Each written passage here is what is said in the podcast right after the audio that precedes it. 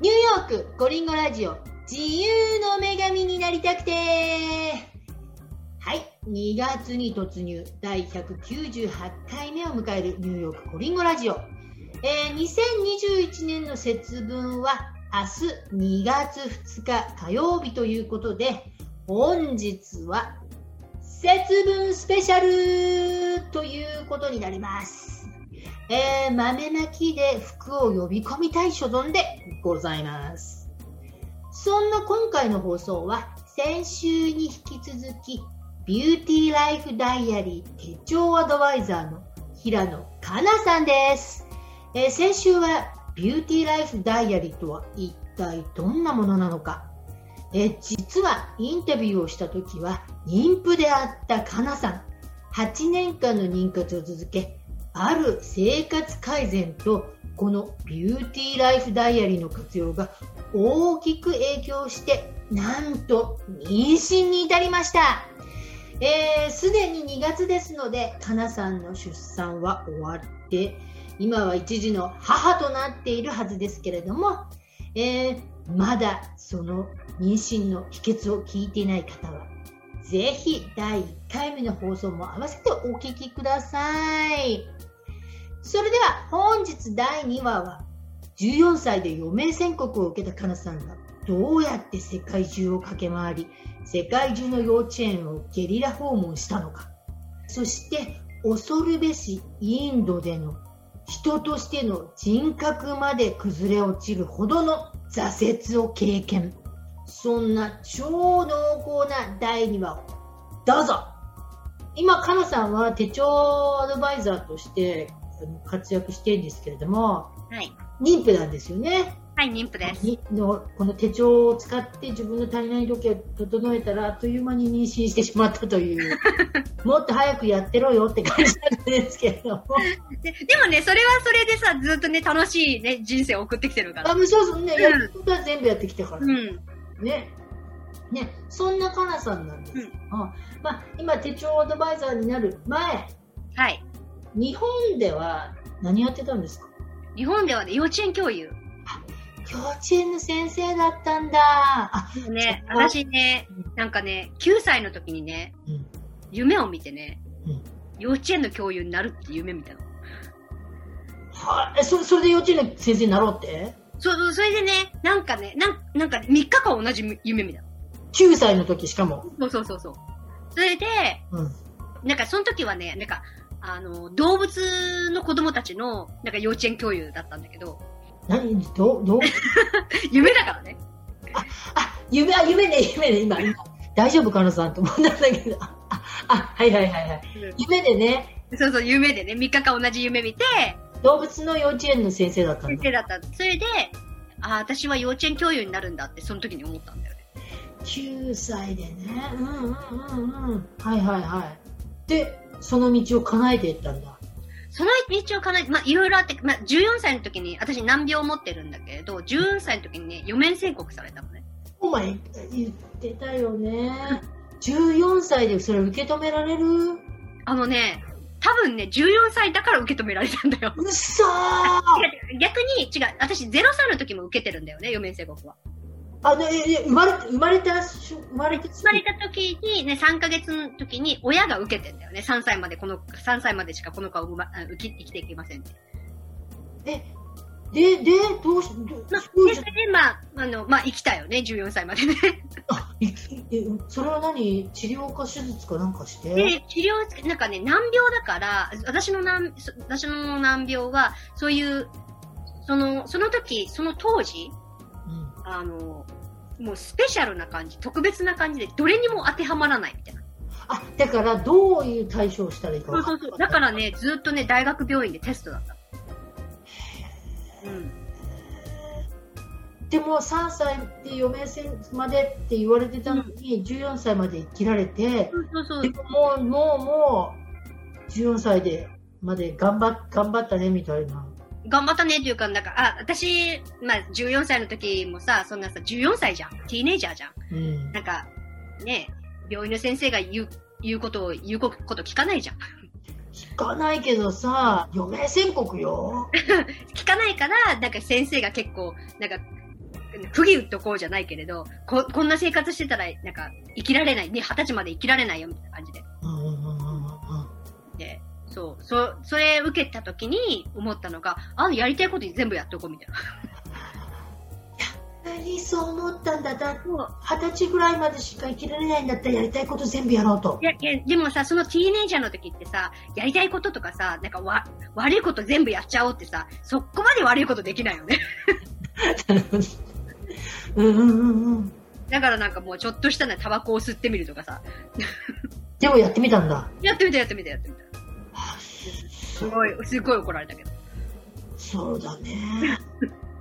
え、でもさ、うん、ほら、9歳の時にさ、幼稚園教員になりたいって、あの、夢を見てさ、なるって思ってたのに、14歳で余命宣告されてさ、どう、どうするの？それ、その夢。え、でもさ、なんか9歳の時になる、今、なんか、なりたいって思ったけどさ、まあ、13歳の時とかさ、そんなの忘れてるよね。あ、そう。忘れてん。あ、もう思春期だしね。ね若かったな、みたいな。14も若いけど、みたいなね。へうんうん、でも、その、高校に行って、で、えー、っと、行った時に何になりたいかみたいな感じ、うんうん、なんか、なんか学校で会った時に、なんとなく学校、あなんか教幼稚園教諭かなとか、そのピアノをしてたから、うん、音楽関係が幼稚園教諭かなとか思ってて、うんうんうんうん、で、その後に何かのきっかけで養護施設にボランティアに行くことになって、うん、うん。なんかそれの経験があったから、そっちの道みたいな感じになってたのかな。あ、じゃあ、高校高校の時にそのボランティアで、そうそう、高校の時にね、なんか、2日か3日か、なんか、なん、なんでな、わかんないけど行ったんだよね。養養護学校にボランティアで。うんうん、そうそうそう。へ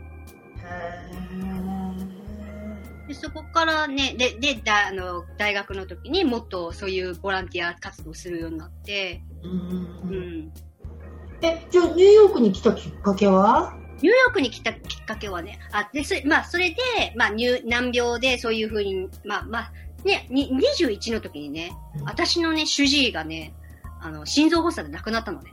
おそうもう、主治医の方が先に行ってしまった。主治医の方が先に行っちゃったんだよね。うんうんうんうん、で、その時に、なんか、あの、私、青年海外協力隊？うん、に行きたいって言ってたの、その先生ね。うん、ただね、その先生がずっとハンコ押せないから無理だよ、みたいな感じで。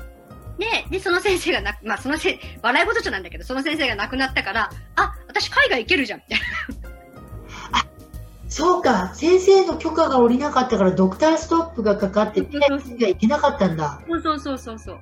でも、ドクターが行かれてしまったから。で、それで、なんか、もっと、あの、海外の教育っていうのを見たいと思って、うん、でも最初はやっぱりさ、海外にね、あんまり行ったこともなかったし、行ったとしてもコリア、あの、福岡から、私福岡出身なんだけど、福岡のプサンと違い、すごい違い。だったから、なんかないかなと思った時に、ピースボートを見つけて、で、そこからピースボートにボランティアするようになって。へえ。で、それで海外を全部回った？全部行った時に、まあ、そのね、あの、その国ごと行くところで、あの、毎回幼稚園とか訪問したりとか、その養護施設、オーファネージとか、個人とか、いろいろ全部訪問して。わあ。え、その時海外に行っちゃったけれども、難病は大丈夫だったの？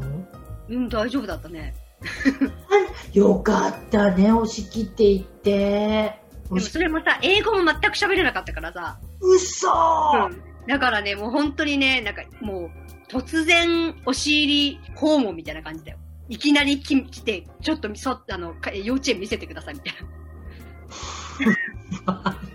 そうなんだ。じゃあ、ピースボードに乗って、ボランティアとして乗ってたんでしょボランティア、なんか、ね、ピースボートの形で、なんかボランティアをして、ボランティアっていうかね、なんか、ボランティアをしたら、その時間だけ、どんどんとね、ピースボートのね、乗船金額がね、どんどん少なくなっていくんだよね、ボランティア。なるほど、なるほど。なるほどね。その、ボランティアをしたら、あの、その料金がマイナスになってそうそうそうそう。まあ、それもして、で、もちろん、その、ピースボートで、なんか、うん、中でも、なんか、いろんなイベントとか、いろんな、あの、に参加したりして。うん、じゃあ、その世界中を回って、世界中の、あの、養護施設とか、幼稚園とかを見て回ったわけでしょ、うん、そうそうそうそう。いきなり訪問で。で、やっぱりこう、日米の、日米というか、日本と、やっぱ海外の幼稚園とか、養護施設ってだいぶ違う。ややっぱり違う。あの、やっぱり行くところまあ、最初に行ったところは発展途上国が多かったから、うんうん、やっぱり違うし、まあ、ヨーロッパとかはね、なんかね、もっとね、あの、森の中の幼稚園とかいろいろあったけれど、うん。で、うん、そうね。行って一旦日本に帰ってくるでしょ？その。日本に帰ってきて、うん、そうで、また幼稚園教諭として働いて、お金貯めて、で、なぜか、あの、ほん、それ、それってさ、あの、ピースボートの場合ってもう本当に何日かしかないから、うん、あのそ、その国に行くのって、もっと国にボランティア活動をしたいと思って、うん、5大陸エアプレインチケットって世界大陸回るのあるじゃん。そういうの買って、うん、そう、うん、5大陸回れるチケットね。そうそう1年間でね。で、それ買って、いろんな国をボランティアして、して、して回ろうみたいな。はあ。うんうん。それでね、うん、したんだけど、インドでね、挫折しちゃったんだよ。インド、厳しかった。インド厳しかった。何が厳しかったの？なんだろう、多分全てがあるから、国だからかな。なんかさ、日本、なんか多分、アメリカから行ったらまた変わってたかもしれないけど、日本から行ったからかな、のかな。なんか宗教もあるしさ、うん、その、貧富の差もすごいしさ、うんうん、あと、なんだろう。まあ、まあ、汚いしさ。そうね、インドは場所によってはかなりって言っていた、ね、ね、あの、食べ物とかはだった？あ食べ物ね、2回ね、あの、フードポイズンだった。そうなんだ。で ね、マラリアにもかかったんだよ。マラリアに。もう難病抱えてるんだから、もうよ余分な病気にならないで。で、そ、そ、それで、そう、4ヶ月えインドにいたんだけれど、それで、インドのマザー・テレサの家、うんうん、でで、ボランティアしてたのね。でもね、もうね、すごい大変だ、大変、まあ、まあ、フードポーズにもかかったし、マラリアもかかったし、まあ、いろいろ大変だったんだけど、でもやっぱり、一番答えたのはさ、やっぱインドのマザー・テレサの家ってカトリック教じゃん、うん、でも、その、そこにボランティア行ってた私なんだけれど、うん、でも、その、そこまで行く、ホテルで私は過ごしてて、で、で、ホテルからマザー・テレサのところに行くところに、いっぱいいろんな人、小じき、小じきっていうか、えっ、ー、と、小じ、まあ、小じきの人とかいっぱいいて、とその人たちは毎日毎日さ、亡くなっていくんだよね。うん。で、でもさ、自分はさ、結局ボランティアって言ってもさ、旅行者だから、うん、なんかご飯は食べるじゃん、うん、で、宿もあるじゃん。うん、で、なんかボラン、なんか、ボランティアで行ってる自分って何なんだろうっていう。な、何、何、なんかさ、偽善じゃん、偽善だな、みたいな。あ、そう。うんうんうんうん。なんかそういうところにぶぶちかかって、ね、ね、もう壁があって、で、こう本当にいろんなことを考えて、でもそれ以上、まあそれもあるし、あとカトリック教の人たちですごいいい人たちななんだけれど、やっぱりその人たちは、うん、その、カトリック教のマダー・テレサの以外の道の外の人たちはヘルプはしないわけよね。ああ、わあ、はいはいはいはい。結局、なんか、その、私、小じきの人たちと結構仲、あの、結構仲良くなってて、うん、よく子供たちとよく遊んでたんだけど、一緒に歌歌ったりとか一緒に折り紙作ったりとかして遊んでたんだけど、でもその一つ、一人のメンバーとかが怪我しちゃって、薬が欲しいから、かな、あの、そのマザー・テレサのところ薬もらってきてくんないみたいな感じ。で、で、それを聞いても絶対無理なんだよ。あの人たちは悪い人たちだからあげれない。それにあの人たちはか、あの、ヒンドゥー教の人たちだから、カトリック、カトリックになったらいいよ、みたいな。あ、わー、でもそういう宗教、もうだって、ねえ、宗教違っても、そうそうそうそう。で、で、なんかそういうのをしたりとか、私、で、私、マザー・テレサの家に、あボランティアしてたんだけれど、で、マス、メスとかも行ってたんだよね。マス、うん。あの、朝、私歌、歌を聴くのが好きだったし、うん、そしたらさ、みんなから私カトリック教だと思われてって、で別にいいんだけどさ、思われてるのは、でも違う、私がカトリック教じゃないから、で、逆になんか、カトリック教じゃないよって、何教なのって言われて、別に、別になんか私、なんかいろんな神を信じる人だから、スピリチュアルみたいな感じで。うんうんだから、別になんか、この神っていうのはなくて、なんかスピリチュアルを信じてるよって言ったらね、はいそれからね、話をししなくな、してくれなくなったりとか。Oh my god うんそういうのあるあったんだそうそういうのあったりとか。あそれはそこは厳しいきついわうん、すすごい今までね、な仲良くしてた人たちが話してくれなくなったりとか。なんかそういうのもいろいろ重なって、うんでその次の大陸が、まあ、インドの大次の大陸がヨーロッパだったのね。で、もう、あの、ロンドンに着いた瞬間に、もう、なんか精神が崩れちゃった。あわうん。で、もう本当にボロボロ泣いて、なんかもうどうしていいかわかんなくなって、なんかロード、ロンドンのさ空港ってすっごいさ、もうブランド品とかバーって感じ。うんうんうんうんそれ、それにも耐えられなくなって。あわでね、あのね、もう、もうか家に帰るって乗って、もう家に帰るのにね、その、五大陸だからね、五大陸一回回らなきゃいけないんだよ。でその五大陸なんだけど家に帰るっていうのは日本に帰るってことだよねそうそうそう、日本に帰る。うんもうだからそのロンドンに着いた時その恵まれすぎてる環境にそ入らなかったのねうそうそうそうそう。ブランド品とかう、ん。もうそうで帰るって言ったけど五大陸を回らないと帰れないんだ そうじゃないとね、帰れないの。っていうかまだ二大陸目だよねそうそうそう。どどうすなんで一番最初にインド行っちゃったかなだからね、何も考えてなかったんだよね。そうかそうか。でこれね回り方逆にアメリカから行ってとかだったら最後にきついとこ行ったら、うんさっと回れたかもしれないのに、一番最初に一番厳しいインド行っちゃったんだ。そうそうそうそう。でででどうして？それでどうだったの？それでさ、なんか、お金とか出したくないじゃん？たらさ、全部回るしかないじゃんマジでだからね、3日とか4日かけて日本に帰った。あじゃじゃじゃあもうロンドンからとにかくじゃあ経由みたいな形でそうそうそうそうそうあ。のもうただストップバイへ帰るみたいな感じそう、だから、まあ、てか、か大陸を全部通通らなきゃいけないから。取らなきゃいけないから、じゃあもうイギリスの次は日本に帰るために別の大陸にそ行う。そうそうそうそうそう。でも、でもその間もすごい精神が壊れてたから、うん。もう、もう精神が壊れてもううつ、いやわかんないけど、もう、もうすっごいずーっと泣いてたりとか、泣いてて、ね、あのお風呂入ってないからさ、臭いしさ。そう。だ そう、なんかさ、あの、あの、フライトアテンデントさんとかにさ、え、この子臭いとか言われてるの分かってるの？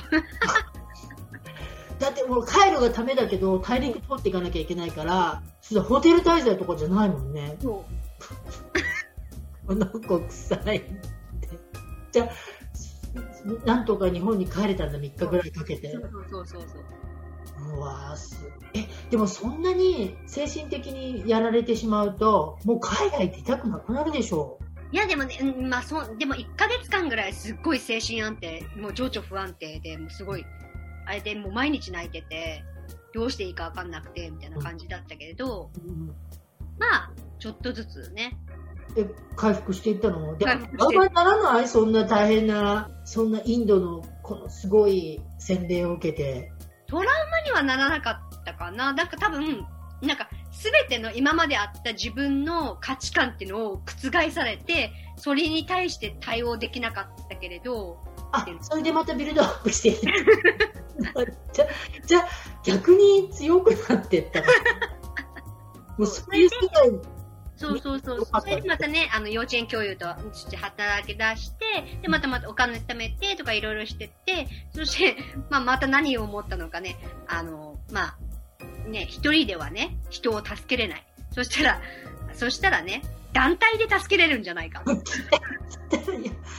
何それ。うんはい。で、で、あの、団体でするボランティア。OK で、それで、あの、マサチューセッツのね、にあある NPO うん。にアプライして、それは、なんか、3ヶ月とか4ヶ月間ぐらい、あの、まあ、ブラジルの子供たちのために、あの、ストリートチューズレンのために、のためにボランティアする活動なんだけれど、3ヶ月、4ヶ月とか、まあ、ブラジルの文化とか、ポーチュギッシュとか習ったりとか、あとは、あの、ワークショップ、あの、スキルを、子供たちにスキルを与えるために、そういうワークショップを、あの、ティーチングするためのスキルを与える勉強会とかをして、あとは募金活動をして、そのそれで買ったお金、お金とかテクノロジーとかをブラジルに持ってって、ブラジルでボランティアするっていう、そういうプログラムだった。それに参加して、うん、で、じゃあマサチューセッツ行ったんだ。そう、マサチューセッツ行って。うんうんうんうん。で、そう、そうね。それもすごいいい経験だったな。うん。で、そこであのマサチューセッツのボランティアをして、うん、あのブラジルにも行ったの？そうそう、ブラジルも行った。ブラジルも行ったんだ。うん、わ、すごい。そうそう。え、で、そその後ブラジルからまた帰ってくるんでしょ？いや、ブラジルか、時に、その、その、私、幼稚園教諭してて、で、ブラジルで一緒にチームになった12人ぐらいチームメイトがいたんだけど、うん、そこの一人のチームメイトが、うん、シュタイナー教育っていうものがあるんだけど、来ましたね。はいはいはいはい。体内教育の、私幼稚園の教諭だよって話してて、で、なんかいろんな、私結構いろんなね、海外の教育を勉強してたりとかした、したりとか、あの、オブザベーション行ったりとかしてたんだよね。でも、シュタイナー教育をしたことなかったの。はいはい。オブザベーションとかね。あの、シュタイナー教育っていうのは、あの、前回ゲストで出てくれた、先生術師の香織さんはいはいはいはい。スタイナー教育の先生で、そこでお知り合いね、お二人は。そうそうそうそう、うん。で、それ、あの、かおりさんが曰く、シュタイナー教育っていうのは、どっちかっていうと、もうちょっとスピリチュアルな感じで、の、スピリチュアルなものを取り入れた教育だって言ってたんだけど、そうスピリチュアル、スピリチュアルって、なんかスピリチュアルって言ったら、なんか変な感じなくするけど、もっと、なんか季節のスピリチュアルみたいな。うん、なんか太陽とか光とか、そういう感じのスピリチュアル。はいはいはいはい、はい。なんか、日本って結構そういうのすごいあると思うんだけど、その、日本ってさ、ナショナルホリデーとかさ、人の名前とかじゃなくてさ、月、月とかの、あれじゃん。山の日とかね。山そうそう日とかね。うん。そういう感じのスピリチュアルかな。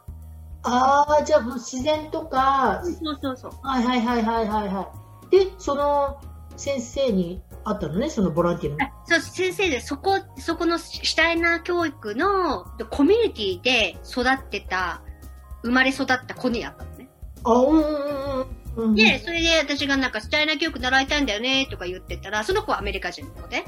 で、あニューヨーク出身のアメリカ人の子で、たら、あ、私そこで生まれ育ったよとか言って。ほうほうほうほうほう。で、来る？って言われて。また、そう、そういうつながりになっちゃう。うんうん。来る？で、うん、行く行くみたいな。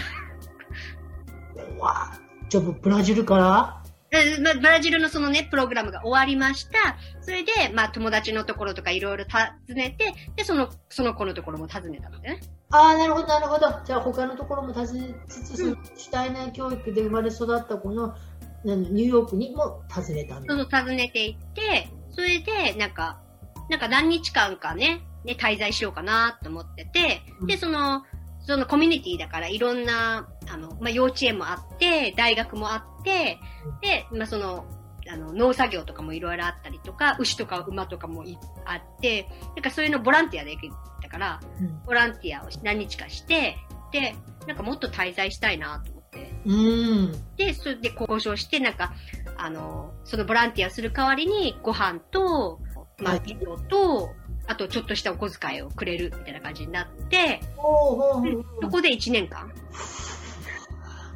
なんか、幼稚園教諭になりたいっていう一般的なイメージよりぶっ飛んじゃってる でもね、そこ、そこでもね、幼稚園、あの、横に幼稚園があったから、幼稚園のアシスタントとかもしてたのね。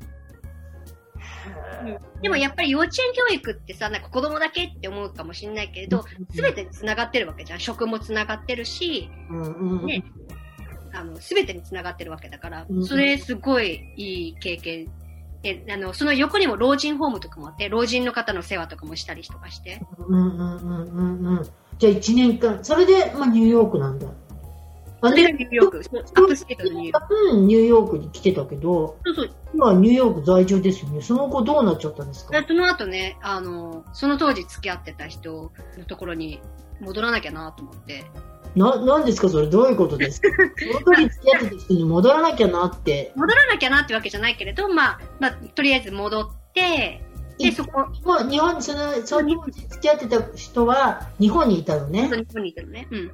うん。で、日本に戻って、元へ戻ったのね。戻って、で、まあ、あれだよね。あの、その地域のインターナショナルスクールで働き出したんだよね。うんうんうんうんうんうん。で、まあ、インターナショナルスクールで働き出して、うん、で、まあ、この人と結婚かなと思ってたんだけれど、やっぱり、海外に出たいっていう、なんだろう。海外に出たいってわけじゃないけど、多分、あの、やっぱり、なんだ、その人と結構長い付き合いはしてたんだけど、私が海外に出ちゃったから価値観がちょっと変わってたのかな。そりゃそうよ。かなさんだってもう一回全部壊れてビルドアップしてるから、もう、もうインドで全部崩れてまた新しくなって、それだけ海外に飛び回って、海外の、しかも観光旅行じゃないじゃない、うんうん、なんてでほら、そのローカルの地域の人たちの生活とかにもダイレクトに飛び込んでるじゃない？